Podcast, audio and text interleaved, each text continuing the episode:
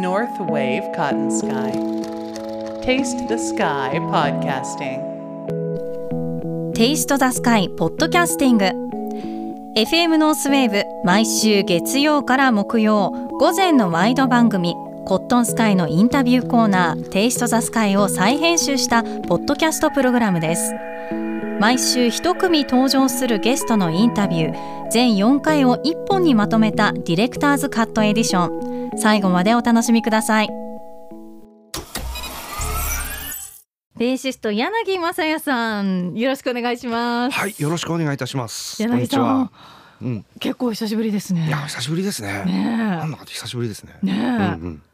かこう SNS で拝見してるのでそこまでと思ったんですけど、やっぱりコロナ禍はそうですね。直接はおそらくお会いしてないんじゃないかな。えーっとね、あのなんかのイベントの司会をなさってて、そうあでの、ゲーモリかなんかの、やっぱりそうですよね。そう、うん、野外ステージの袖で、あ、こんにちはって言った程度だったですそね。うですねあの時はねそれでももう結構経ってますよ。そっか、三そんなに経ってますかね。わからないです。あ、そうかも、もしかしたら。 ねえうんうん私はもうもっぱらですうねん。うんうん。柳さんは演奏されている現場でしかお会いしてません。あ、そうですね。そうです。ね。うんうん。私は一番最初柳さんお会いしたのはうん完全に仕事でもなくて、うんうん、あの一あのそうだ。お客としてうん。行ったライブで、うんうんうん、来ていただいてたんですよね。そうなんですそうだわ。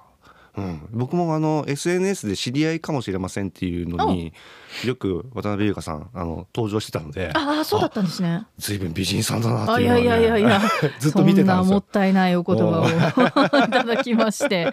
その時はカルテットで、えー演奏されていてそうですね。その中のメンバーの、まあ、方とも私は初対面だったんですけど友達に誘われて行あっそうだてっ。たんですね。でその時に「あ今日楽しみに来ました」って、でメンバーさん全員にご挨拶差し上げた時に柳さんあいらして、そうですね。うんう、んうんう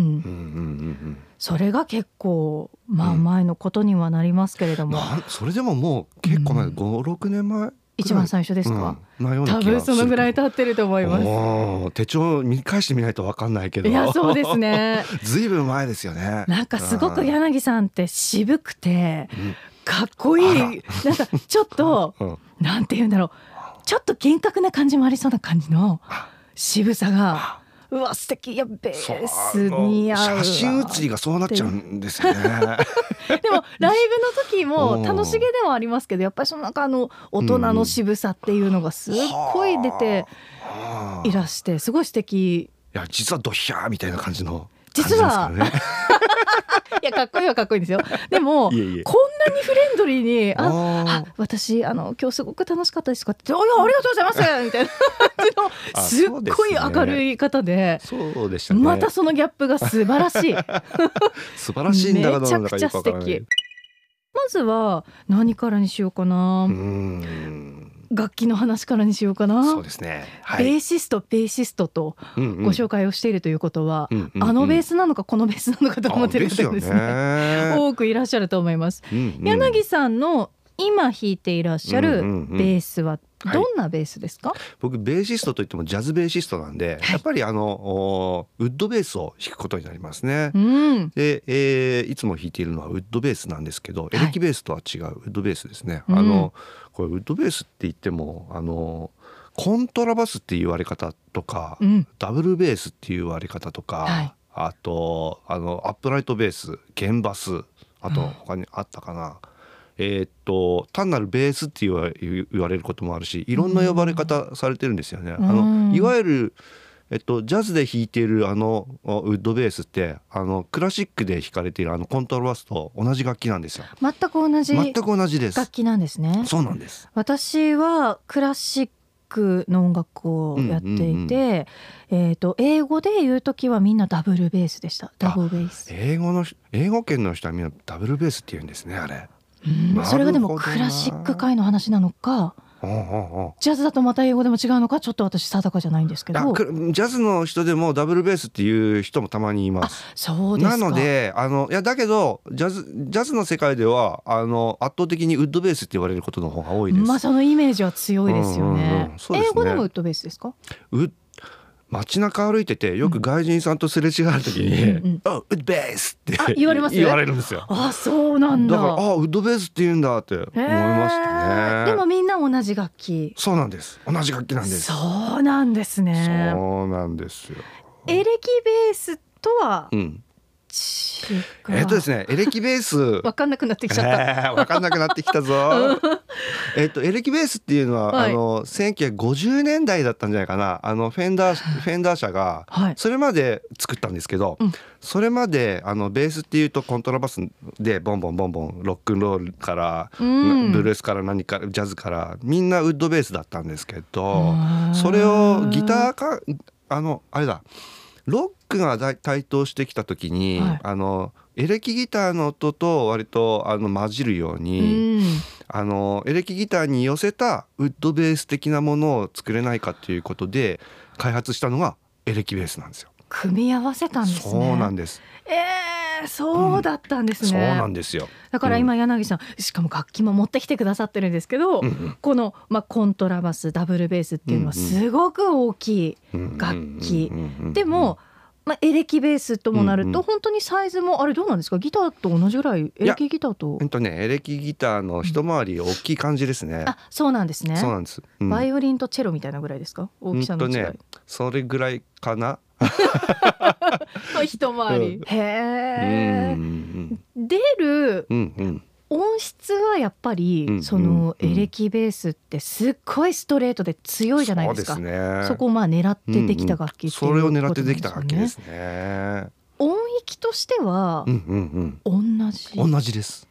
うん。あのそうですよーちょねおー全く同じ音域ですね。低い音全く同じなんもだ。そうですね。ううんうんんうん、ただ音質があのおウッドベースの方が割と倍音が低い倍音が出るのでああそうです低くね。聞こえるかもしんないけど、うんだけど音程的には同じなんですよ実はああ不さ思っ議きですそうね。ディレクターがそこの比較をしてうんうんて、うんうんうん私はまあどっちもひ弾かないので。うんうんうん耳で聞いてて、まあ、ちょっと音楽勉強してたので耳で聞いてて、うんうんまあ、音域になってるのは同じなんだろうなって思ってたんですうよ。んうんなんですけど、うん確かにもう音質が違うし、うんそもそものやっぱ見た目の大きさで、うんうんうんウッドベースってものすごく低いうんうんうん音が出るんだろうなと思いきや一番下の低い音も同じなん同ですよ。じなんですね。うんうん、そうなんです。へえ、んんそうかだから周りの楽器に影響されてとか、うんうんうん音楽のなんでしょう種類によってあそれもあるのかもなあの、ね低く聞こえたりするのかもしれませんねああそうか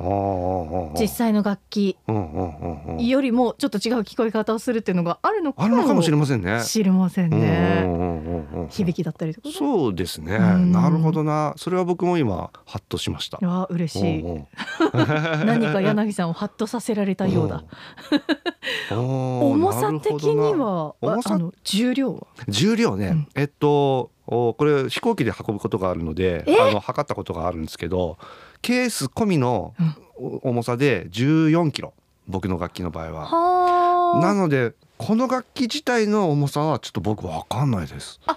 うん、そうなんですね、うんうんなんか結構その何キロぐらいなんだろうな。十十二キロとかそんな感じなのかな。カバーがだって結構厚手のダウンコートみたいなねそうですね。今日寒いから着てきたのかなと思ったんで すけどそういうそういうことではなあい楽器が寒いよって寒い言っよてっくていれうて。ことではないんうだんうん、しょうがないなって着せてあげたわけではないでです。はないんですね、はい 夏も着てる、うん夏も着てます。あうんうんうんあそうかでもこんなに大きくて10キロ10キロちょいぐらいなんじゃないかな多分。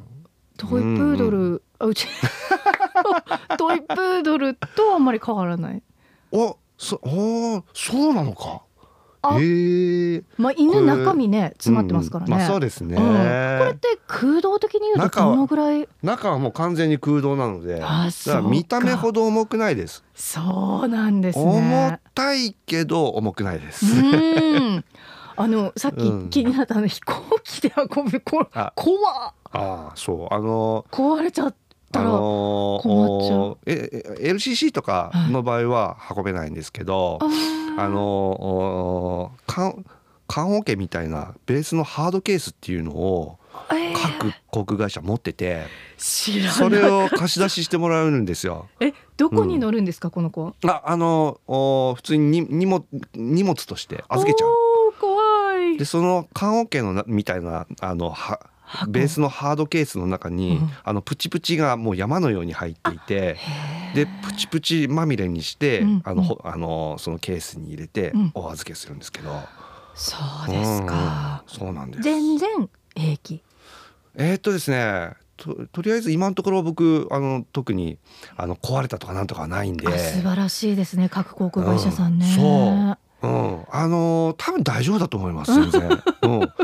結構しん心配に思う人も結構中にはいますやっぱりえあのそうですよねうん、あの壊れるんじゃないかとかなんとか、うんうん今のところ僕に関しては全然あの平気なんで、うーんうん僕は安心して預けられています。ああそうなんですね、海外とかって今までこの子と一緒に行ったことはありいやますかないんですよそうなんですね海外はどうなることやらうね。わ いやまあね荷物で言うとね、ああでもんなんかあの、うんその土地その土地でう、んうん運ぶ楽器って音変わってくるっていうじゃないですか、それはありますね。湿気とか、そう僕あの温度、まああの名古屋あの20代の時ずっと名古屋住んでたんですけどあそうですか名古屋から北海道に引っ越してきた時に、ええあのまず楽器の鳴りがあの良くなったなって思いましたあ。良くなったんですそうなんかかやっぱり北海道って本州に比べれば割割と乾燥してるんじゃないかなと思うんですけど、ん、いそれもあってなんかピアノの聞こえ方も違うような気しますね。やでもきっとそういうのってあると思います、うん、北海道はやっぱり音楽をやるにはたての割とあの適切な場所だと思いあますらね。なんとそうですかいやそ北んな海気します道ねから土地的にもそうですし北海道のアーティストさんたちもねやっぱり素晴らしい音楽がうそう人材が生まれてるわけですからね。ね。そうですね。もう道民愛うんもう北海道愛あふれるどさんこの私ですけれ ども柳さんご出身はえっとね、あこれ話し出すと結構長くなってしまうんですえけど、ー、気になるあの生まれたの僕親が割と転勤する親だったものだかあらーいろんなところ住んでたんですけど、ええあの生まれたのは和歌山県であ赤山和歌山県で生まれて1歳であの富山に引っ越してまして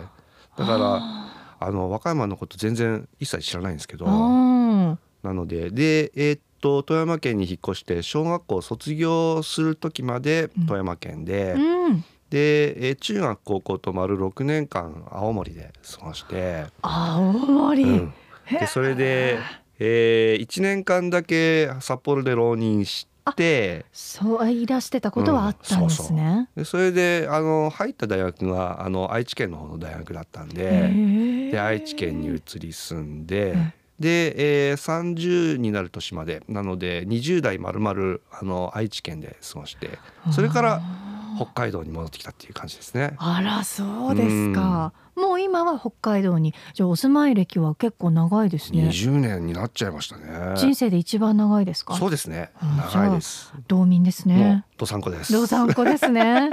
えー、またうんそれはなぜ北海道に戻っていやまあ親のつ都合なんですけど、ああそうだったんの、ですね青森に僕があのあうんと僕が高校卒業してうん青森から離れたんですけど、うんおす僕が名古屋にいる間に親が北海道に引っ越しえて、ーでそれで親の割とも、えーえー近くにいた方がいい状況になったんで、あーなのでですね。うん、いああ、え、よ、うんよかったです。や良かったですあ、よ。よかった です。うんだって楽器なりいい もん。あの、おうおう水は合いました体にうんいや水がまず美味しい。あそうなんだ、うんなんかあの札幌の水あの美味しいですね。大都会の水とは思えない。うん、へえ美味しいだっていろんなところのお水飲んでこられてるわけですもんね、そうですね。いへ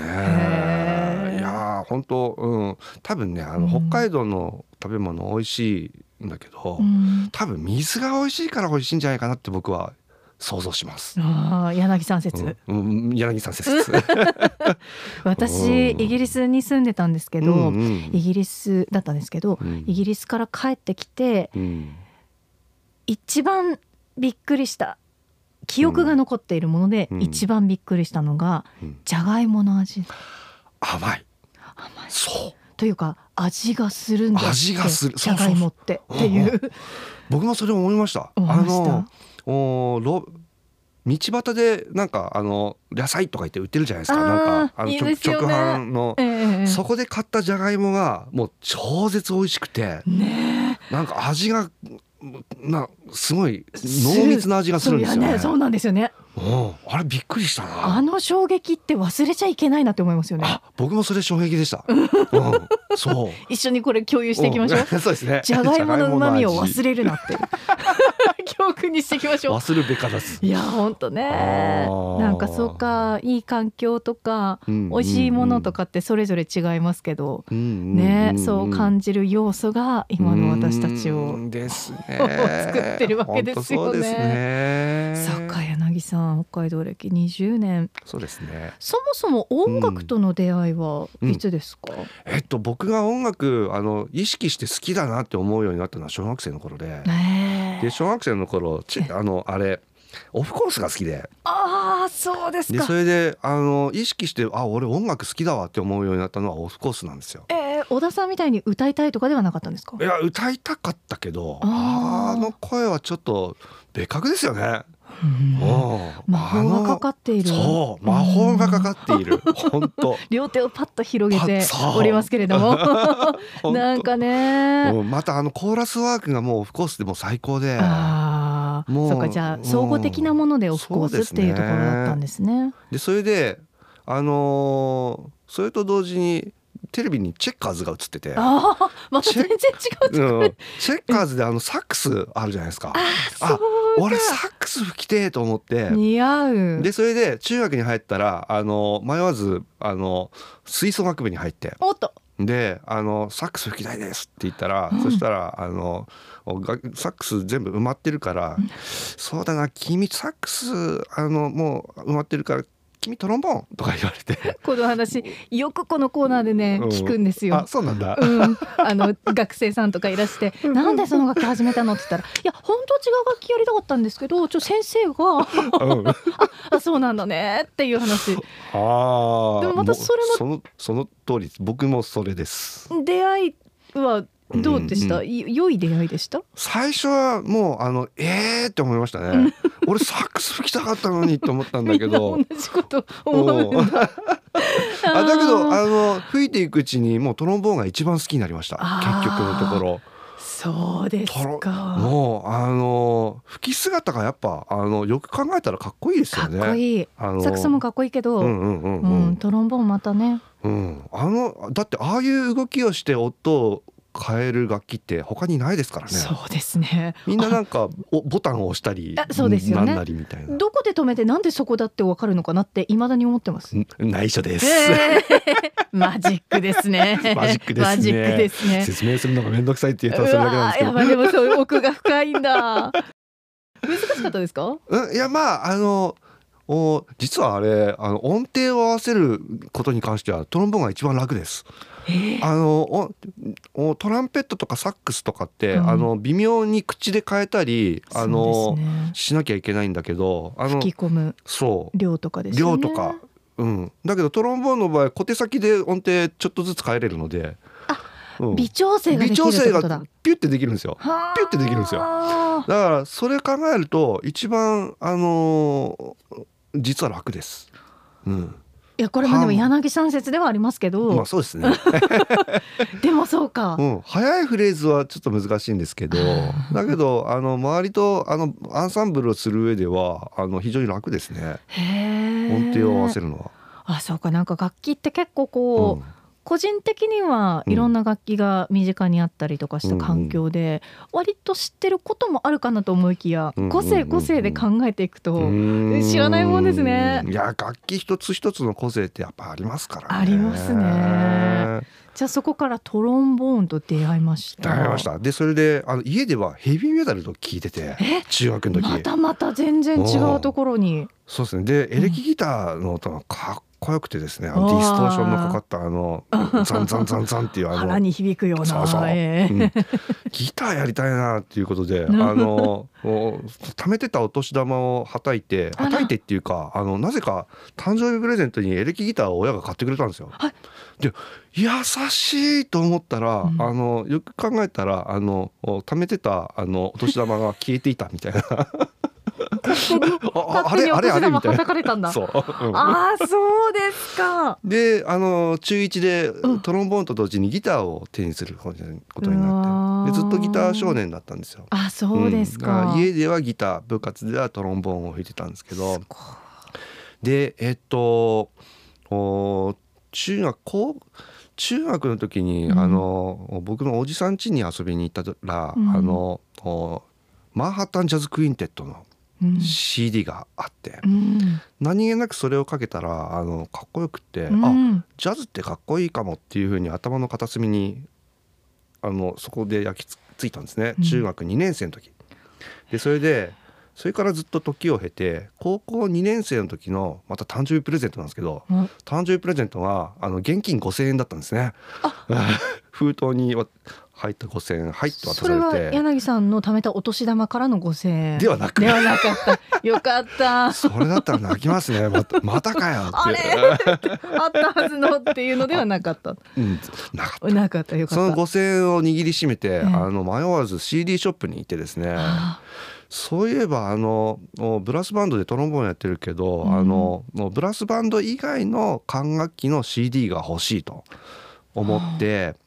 でパッとあマンハッタン・ジャズ・クインテットってそういやかっこよかったなと思って、うん買いに行った CD がは人生初めて買ったジャズの CD だったんですね。そのうなん CD のすぐ横にあのお歴史的なバンドアートブレイキージャズ・メッセンジャーズっていうバンドの、お CD もあったので、うんあの5,000円だったら2枚買えるので、うんでその2枚を買買いました。それはじゃあ、うんたまたま隣り合わせになってそううんあーその時はアートブレイキーって変な名前のブレイキーってモノコアシかなみたいな、あうん、であとあとあとあと知ってびっくりしましたーね、へうえ、ん、歴史的なドラマーだっていうことに気づいどうでした聞いていてやみかっこよかったですよやっぱ聞いりてみた時からもうかっこそうですねだからもうそこからジャズにはまりましたそうですか、えーっと大学に入ったその愛知県の大学っていうのはちっちゃい大学だったんで、うんあの吹奏楽部とかジャズ研とかなくてあの軽音楽サークルロックサークルしかなくてへーでよしギター弾こうと思って、んあの入部してみたらベースいないからベースやってって言われてあ らそこでもま たうんあはいってででエレキベースこう弾いて、うんうんしょうがないなと思っていやいややってたんだけどだんだんエレキベース弾くのが好きになってきちゃって、うんであのお T スクエアうん T スクエアのあのライブビデオを友達から借りてうん見てみたら、あの T スクエアってあのライブのたびにドラムとベースのデュオをやるんですよ。あへーでそのドラムとベースのデュオがもう凄まじくかっこよくて、ドラムとベースそうあの則武博之さんと須藤光さんうの,、んあのデュオが凄まじくかっこよくてへーあもうベースしかないと思ってへ。ーあのそれまで借り物のベースだったんだけど、うんその足でベース買いに行っちゃってそうですかでエレキベースそこから本気でやり始めてえーそれでそれでもあのトロンボーンそれとはまた別でトロンボーンふやっぱり吹きたいなとうん思ってよくでもできますね全部それぞれの楽 器いやそうまあそうですねね言われてみればすごいだおー全然違うように感じますけどまあ全然違いますねそうですよねおーギターやってたらベースはエレキベースの方はうんうんとっかかりやすいでとっすかかりやすいですあのうんギターのあのギターって6本弦弾いてあるんですけど、うんあの低い方 4, 4つの弦がはいエレキベースと同じなので、あそうなんですえだからギター同じ弾って同じあのおなんていうかなあのお音程が全部同じなんですあ音よ。程が全部同じそうなんですよえーあそうなんですねなのでギター弾ける人は漏れなくベース弾けます。そうななんんとなく。だうんうん。へえまあ、厳密なことを言うと結構ベースでやんなきゃいけないことっていっぱいあるんですけど、うんうんうんとりあえずギター弾ける人はとりあえずベース弾けます。あー私大学でちょっとだけその、うんうんな古代えっ、とね昔の、うんえーあいろん古楽な器国のあ古楽器そうそう、うんうんうん言葉はがいはいは出てくるいはい。古楽器を、うんうんえー歴史から学んで実際にどれかなんか弾いてみましょうっていうのを2年ぐらい取った時があって面白そ私2個う。おーもう多分全然弾けませんけどおーあのなんかちっちゃいあの空間でうん左膝に響いてくるのがすっごく愛おしくってややってたんですけどやっぱりバイオリン科の子はすごく上手でしたああそうなんだなるほそうなどんでねあゆ弓使うしい弓使うしあーやっぱり左手では弦を押さえるしや2個ってあれあの文字通り2本しか弦ないんだけないどあのなんていうか上の弦下の弦をこう真ん中にそうなんです真ん中に弓が入っててそ手挟む前んでにすよね押すかそうですそうですうんうんうんサンドイッチ状になってて手前に引くかう向こうに押すかでうん音が出るっていういやーあのあのシステムがめっちゃかっこいいっすねよく考えましたよよくね考えましたようんねでもすごく効率的だと思いましたです行きねも帰りもそうだそうだそう押しても弾いてうもんうっていううんんうんああそっかじゃあ楽器こう少しやっぱりうんううんんまあ親戚ではないけどちょっと似ているところがあればうんうん取っかかりやすいうん場合もあるあるかもしれないですね。まだでもダブルベースが出てきてないんですね。ですね。なかなか出てきませんね。 で、あのトロンボーンあのやっぱり吹きたいなということで、うんあの市民吹奏楽団とかいろいろ顔出してみたんですけど、ああなんかしっくりこなくて、うんで、あ、俺ジャズやりたいかもと思って、うんでそういう時にちょっとあのトヨタ自動車の社員クラブのビッグバンドに潜入する機会があって、そういうのあるんだ。そのままトヨタ自動車の社員クラブのビッグバンドに社員ずらして出入りするようになったんですよ。それ社員さんじゃなくてもいや本当はダメなんですけど だからあの出入り口でデザイン科とか適当なこと書い て嘘あそれでいいからっていう、 うん、それでど取っといでって言われてそんなことありますうん大学生なのに、うん、ああでそれでそこからビッグバンドをうんあの、でトロンボーンを吹くようになジャズでトロンボーンを吹くようになって、はであの活動してたんですけど、うんあのお自動そのトヨタ自動車の社員の方と、うんあのおこ小編成のあのジャズコンボもやろうぜっていうことになって、い。で小編成ののバンドもやり始めたんですけど、そのベーシストの人が「あやっぱ俺ジャズわかんねえ」って言ってやめちゃって えー、なんとそういえば柳井君ベース持ってるよね って。いや俺トロンボーン吹きたいんですけどオっーてルラウンダー。いやでもとりあえずちょっと新しくベース入るうんあベースの人入るまでちょっとベーうスちょっとやってくんないって言われて、うんしょうがないなってベース弾いてたでんできすちゃ うからできちゃうからまたそこも。でうんであの、うんそれまでジャズ聴く時って、はいあの管楽器とかピアニストを中心でベースの音なんてもう一切聞いてなかったんですよね。確かにあの、う目立つ音ってやっぱりその中であるそうかならんだよ、うんどうしてもベースって絶対必要だけど、うんうん人の耳が行くところではないとかってねうん僕の耳にはあんまり入ってこなかったですね。あーちょっと注力が必要かもしれないでですねそ。れからあのベースちゃんと聞くようになったら、うんあベースかっこいいっいてやか思っこいい。う。う、うんん、思い始めて、うん。であウッドベース欲しいかもって思って。ちょうどその頃あの車のあの免許取り立てで、はいあの車買おうと思ってた時期でう、んえ多少あのおお金通帳にあったんですねその状態の中であのい今まであのエレキギターとかしか置いてなかったちっちゃい僕がよよく行ってた楽器屋さんに、うんウッドベースがドドンと置いてあったんですよ。なんでだろなんででしょう。う。待ってたんですかね。待ってたんですかね。そうですね。11万円って書いてあって、あ、これ買えなくもないかもと思って、おそのぐらいのもんですか。うん、いや安いやつはその辺からありますね。いや、そうそれにしても安かったです。そうですようん、ね。一番底値が18万っていうふうに認識してたんで、あでななんかあのルートであのがでちょっとあの迷子になった感じのウッドベースみたいで、へーでそれであの安くあの、運命早くうん場所取るから、うん早くあの出てもらいたいということでな安く置いてたみたいあ。で そうなんです。これ9万円になりませんかって言ってみたら。値切ってみたら、それじゃあ10万円でって言って やったと、上手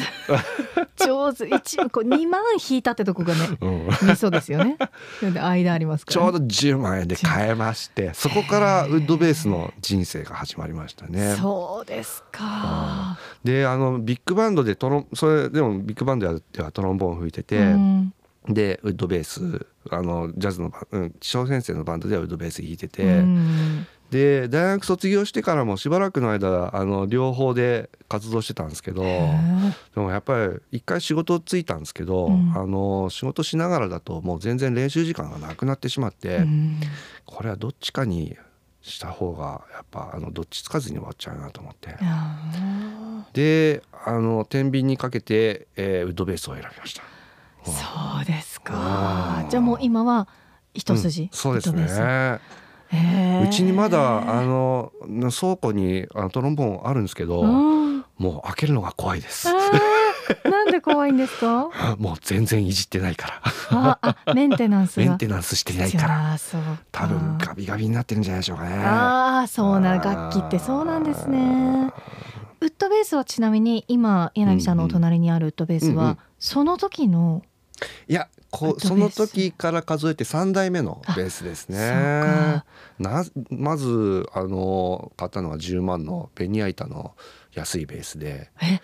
ベニヤ板とかなんですか素材ってそうあとあの一番安いのは合板ですねやっぱりあベニヤ板、うん、お値段で素材が違うあそうですね逆か素材でお値段が違うそういうことですね要は。そうですんかうん、大体30万以上になってくると単板のあの一枚木のうんお短板のからべ生まれてきましたってそうですねそうですかで最初のボーナスでちょっとお高めのを買って、うんで北海道来てからプロでやっていくぞって思った時に、うん新しいのをちょっと奮発して買いましたそれがこれですそうねなんですねはいやーなんかすごいそんなにいろんな楽器の話が出てくると思わなかった 素晴らしいまさか僕もあのウッドベースを弾くことになるなんて思いもしませんでいしたやねそうですねおー人生わかんないもんで本当になんか巡り合わせですよねそうですね、まあ全部の楽器を手元に置いとくわけにはいかないでしょうから、まあそうですねね、離れていったその初代の子もいいますけど、うんでもやっぱその子がないと今の柳さんいないからそうですねそ本当うなんかそう本思うとすごい感動的なエ当ピソードだうーなんジャズベーシストとしてうんうんうはんじゃあ歴でいうと何年えっ、とですね、あの26あたりの時から、うんあの仕事をしながらもあの割とセミプロみたいな感じで、うんいろいろお仕事もらって弾いてたんですね。はい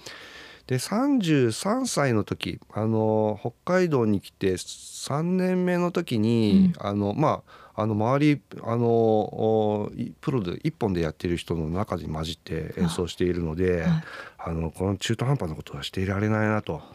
思って一面発起して僕もあの脱サラして、うんそこからがあのプロのジャズベーシストとしてのキャリアになるかなと思いますね。本格指導というそう感でじすですかねね。 2007年だったかなああ、うんうんうんそうですか。そうですね柳さんいろんな楽器弾かれてきてますけど、はいベーシストさんとしてのそうんうんうんうのん作品はい CD っていうのもあたくさんリリあーそスうですされねてますあよのね。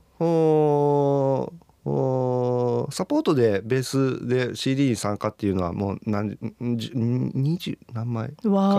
わらい参加してるんですけど、うんあの僕のあの自分のリーダー CD っていうのもーうん、ありまして、はい。今までに4枚出しております。うんえっと、2018年にあの「サンシャインリーブス」っていうアルバムと「シリウス」っていうあアルバムと2枚同時にリリースえーさせていただきまして、うん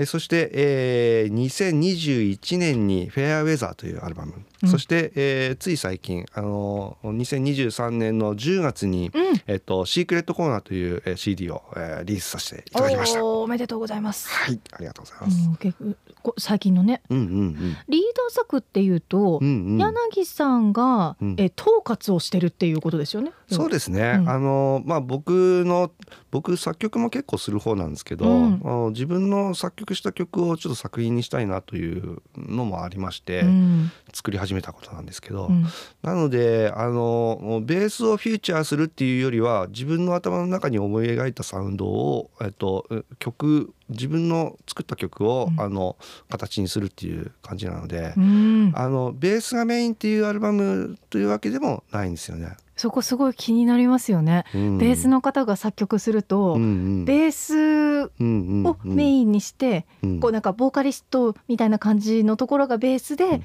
他の楽器はどんな感じだろうだろうってなんか思ったりするんですけど、でもそうか柳さんの場合はその、頭の中に浮かぶその曲全体として浮かぶってことそうでですね。だから僕あの曲作る時ってあの、あまり楽器を前にしてしまうとあのお大した曲できないんですよね。